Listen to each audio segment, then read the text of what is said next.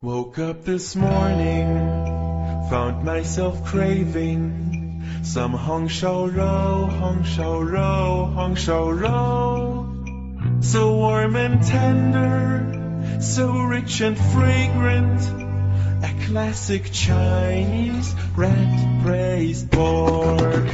Blanch your pork belly, sculpt into pieces.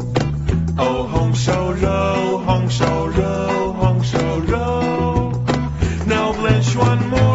time to nail the texture and let it rest until it's cold. Bright aromatics, the smell of heaven.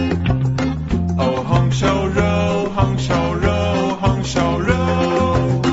Return the belly, cover with water, sugar and sauces,